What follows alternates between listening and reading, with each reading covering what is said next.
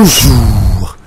Les chefs de famille ne risquent-ils pas d'être sacrifiés par le mouton s'interroge Direct Info. À cause de la cherté des prix, écrit le quotidien, les chefs de famille vont vivre un tabaski de misère. Plus grave, c'est la détresse dans le monde rural, écrit Dakar Time. Les éleveurs et paysans vont passer la tabaski sans mouton.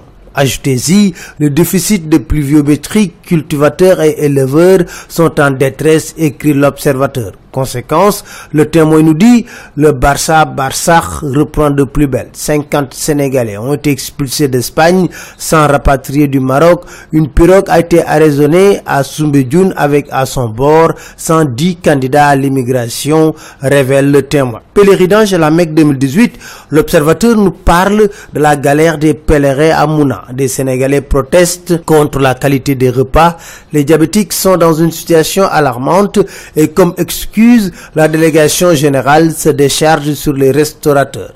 Restons avec l'observateur qui nous parle d'une dame arrêtée pour trafic d'êtres humains. Elle tentait de convoyer quatre personnes au Brésil pour escroquerie, révèle l'AS. Kabirumbouch a été arrêté également en Espagne. Le montant de l'escroquerie est de 34 millions. Il est en garde à vue dans un commissariat de police à San Antonio, dans les îles Baleares en Espagne.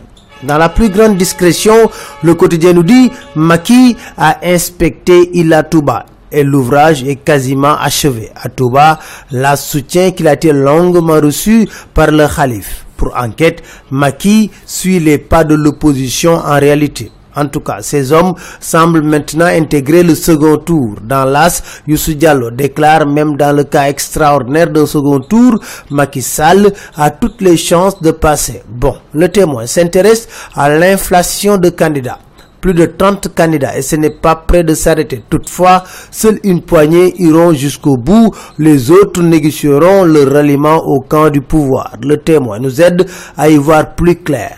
Dans Wolf Quotidien, Abdoufal, ancien ministre, déclare « Je ne suis pas un transhumant ». Transhumant ou pas, Tchernelo, dans la tribune, tire sur les ingrats qui déballent sur Wad et sa famille cascade de démission à GFM, Walfou quotidien d'écrire, ça sent le démantèlement. Nos confrères s'interrogent si ce n'est pas un coup de jarnac du pouvoir et avertissent le grand capital arrive dans les médias. Dans Sud Quotidien, M. Moussa Sarr corrige Amnesty, il déclare le rapport comporte une part de vérité et une marge d'erreur. Terminons par le décès de Kofi Annan qui, selon Réumi, a fait sortir Chertian Gadio de son mutisme.